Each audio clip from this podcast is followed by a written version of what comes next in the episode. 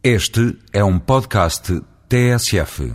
Recentemente, o setor europeu do vinho ganhou a primeira página dos meios de comunicação, devido à decisão da Comissão Europeia de decretar o arranque até 10% das vinhas do Velho Mundo. Como as vinhas frutificam as uvas que produzem o vinho, podemos estimar que a produção europeia de vinho diminuirá 10% com esta medida.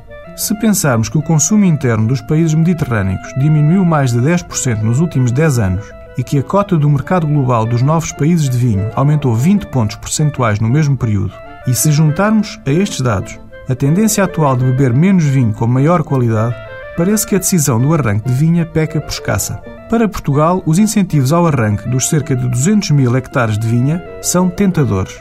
7.200 euros por hectare arrancado durante o primeiro ano e subsídios decrescentes até ao quinto ano. Em Portugal, o rendimento médio por hectare é de 4 mil quilos de uva. Quer dizer que o viticultor receberá por cada quilo que deixa de produzir quase 2 euros. Se pensarmos que 75% dos viticultores portugueses entregam as uvas às cooperativas que lhes pagam de 20 a 40 cêntimos por quilo, ou melhor, que não lhes pagam, ou que pagam passado um par de anos, então parece previsível uma enorme adesão à medida de arranque da vinha à dezena de cooperativas cumpridoras dos seus compromissos e com uma gestão exemplar, fica o pedido de desculpas pela generalização. Deixo uma nota de reflexão.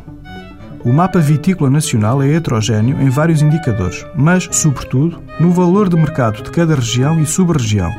E o critério de preservar as vinhas das denominações de origem não é acertado. A revisão das denominações de origem, algumas totalmente vazias de conteúdo e outras que deveriam ser mais amplas, no Alentejo, por exemplo, deve ser um ponto prévio da medida. A seleção por castas e por estado sanitário das vinhas, tal como a sua dimensão, também. O histórico do viticultor é fundamental para se perceber se a tentação do subsídio não se transforma em pecado capital para um dos setores agrícolas mais importantes de Portugal. A reflexão pode ser acompanhada diariamente com um tinto Beira Interior DOC de 2004, só com Touriga Nacional, da Cooperativa de Figueira de Castelo Rodrigo.